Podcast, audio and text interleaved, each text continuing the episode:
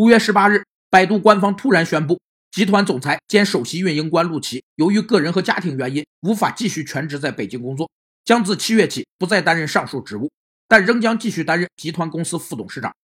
像陆琪这样的空降兵或高薪外聘人员，被称为企业的鲶鱼型人才，他们给企业带来全新的理念，强势推行新政。那些身处逆境尚能坚持自己的理想，为之不懈奋斗的人，被称为鲤鱼型人才，他们一般具有高逆境商。高抱负等特点，那些长期闲置或进入末位淘汰序列的人被称为咸鱼型人才。他们虽然闲置，但品质完好。那些频繁更换工作单位的人被称为鱿鱼型人才。